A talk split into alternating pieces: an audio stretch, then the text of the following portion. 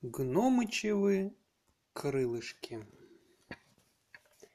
В холодные дни Изюмка больше всего любил свой подпечек. Там и тепло, и дремать приятно, и бездельничать. Постепенно Изюмка так обленился, что и вылезать из-под печка не желал. «Подай мне сюда обед, гномыч!» – захрюкал он, почуяв, как вкусно пахнет тушеной капустой. «Еще что!» — возмутился гном Гномыч. «Уж и обед ему подавай, в подпечек». «Боишься, как бы я так не отъелся, что и наружу не вылезу?» — спросил Изюмка. «Вполне возможно. Но не в этом дело. Боюсь другого. Вдруг ты двигаться разучишься совсем. Придется мне тебя на себе таскать.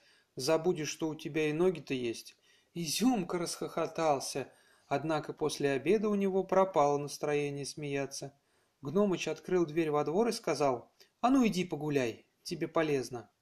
«Там же холодно», — захныкал Изюмка, уже привыкший к теплу. «А ты побегай, попрыгай, вот и согреешься», — ответил Гномыч и тут же захлопнул за ним дверь. Изюмка остался снаружи. Потоптался на крыльце, замерз. Волей-неволей пришлось бегать. Обежал все кротовые холмики, а когда выбрался на проселок, уже больше не мерз. На развилке дороги повстречал он мышку-кишмишку, и они пошли вместе, весело болтая. «Мне не хо на холоде всегда так есть хочется», — признался Изюмка. «А тебе нет?» «Мне тоже», — подтвердила Кишмишка. «Но, как я помню, ты в тепле тоже всегда больше меня ел». Так, за разговорами они очутились возле какой-то замерзшей лужи. Лужа была покрыта молодым ледком, потому что старый, толстый лед вырубили крысы и снесли себе гриба, чтобы летом делать мороженое. Теперь на луже ледок был новенький и гладкий, как зеркало. «Я покатаюсь немножко», — сказал Кишмишка. «Но ты смотри, на лед не заходи. Он тонкий. Такого толстого поросенка не выдержит». «Кто это толстый?» «Толстый поросенок!» — удивленно переспросил Изюмка. «Ты!» — крикнула Кишмишка и пробежалась по тонкому литку до противоположного берега. Бежит, попискивает по-своему по-мышиному. «Ты что же думаешь, я боюсь на лед выйти?» — крикнул ей Изюмка, когда Кишмишка повернула назад. «Побоишься», — сказала мышка. «Под таким толстячком он обязательно проломится». «А вот и не проломится!» — упрямо закричал Изюмка и шагнул вперед. Кишмишка удивленно посмотрел на него.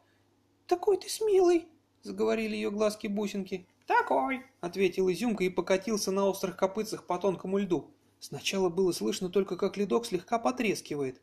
Но когда Изюмка выкатился на середину лужи, лед вдруг сразу прогнулся под поросенком и затрещал. Изюмка по самую грудь очутился в воде. А Кишмишка во всю мощь принялась звать на помощь. Изюмка же только хрюкал и, обламывая лед, сам стал выбираться на берег. Тут, услышав крики, прибежал и Гномыч а Кишмишка поспешила сообщить ему. «Изюмка, под лед, провалился!»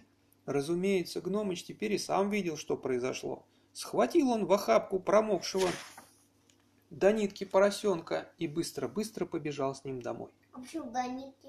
Ну, это значит, насквозь промок. А Кишмишка за ними следом и всю дорогу приговаривала. «Гномушка, миленький, не ругайте его, пожалуйста, он такой смелый, я бы никогда не подумала, что он решится на лед выйти». Дома Гномыч уложил изюмку в постель, вскипятил ему чаю, а Кишмишка побежала домой рассказывать своей родне, какой смелый поросенок Изюмка. Тем временем Изюмка сидел на кровати и попивал чай с медом. А почему Гномыч... чай у него в тарелке? Блюдечко это. Ну, есть такая штука, блюдечко называется, такой маленькой тарелочки. Если чай сильно горячий, в него наливаешь и вот так пьешь, и он уже не такой горячий. Почему не горячий? Ну, потому что в блюдечке больше поверхность, больше тепла уходит, и чай быстрее остывает.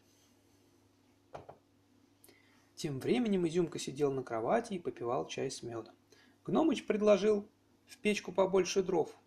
Подложил в печку побольше дров. Сел на край Изюмкиной кровати и спрашивает. «Ну так как же все это случилось?» «Как-как? Кишмишка говорит, тебе, мол, слабо на лед выйти. Тебя, говорит, такого большого поросенка ни один лед не выдержит. Так она сказала, удивился Гномыч. Тебя такого большого? Ну, не совсем так. Такого толстого она сказала, если быть точным. А, тогда понятно. Ну, а дальше? Кивнул Гномыч. Я ей в ответ. А вот и не слабо. Теперь я понимаю, почему Кишмишка так восторгалась тобой. Да, я вижу, ты сам собой тоже доволен. Люблю быть смелым, скромно улыбаясь, признался Изюмка. «Я тоже люблю смелых», — сказал Гномыч. Затем помолчал, добавил. «Но не люблю хвастливых и тщеславных». «Это кто такие тщеславные? Это которые очень славные?» «Нет, это которые очень любят славу и ради этого всем на свете готовы пожертвовать». «А я-то тут при чем?» «При том, что ты из тщеславия на тонкий лед пошел, перед кишмишкой похвалиться хотел» и доказать ей, что ты совсем и не толстый. Изюмкино самодовольство исчезло, словно дым. Вид у него был такой грустный. Вот что... почему крылышки. Ну да, сейчас дочитаем до этой картинки. Вид у него был такой грустный, что Гномыч в конце концов сжалился над ним и сказал. Ладно, бывает такое со всеми. Я вот, к примеру, когда был маленьким, у Изюмки даже глаза от радости заблестели. «Расскажи, расскажи, гномыч, как ты был маленьким?» – закричал он. «Я и рассказываю. Маленьким я очень летать любил». «На чем?» «Ни на чем, сам, на своих крыльях. Тогда у меня еще крылышки были». «Ой, крылышки? Какие?» «Ну, тоже маленькие, чтобы с цветка на цветок порхать». «И ты порхал?» – удивлялся все больше Изюмка. «Порхал. Было у меня тогда много друзей. Я в ту пору лично знал всех сверчков, всех кузнечиков и даже сердитых шмелей. И очень я любил летать вместе с одной красивой стрекозочкой. У нее крылья были большие, прозрачные, как стекло, и большие красивые глаза. Один раз стрекоза и говорит мне, полетим на ту сторону ручья. Мне бы сказать, не могу, у меня ведь крылышки-то маленькие. А я постеснялся. Ну, мы и полетели. И что дальше? Ничего. Упал я в воду. Ой, не утонул? Ну нет, как видишь, лето было. Вылез я на берег, на солнышко, быстро обсушился. Только летать долго еще потом не мог. Помню, был концерт. Кузнечики на скрипках играли, сверчки в барабаны били.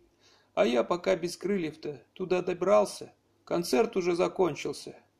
Да, многих гномиков тщеславие до добра не доводит. И поросят тоже, подумал Изюмка. Конец. Какая? Следующая будет сказка «Возьмем его домой».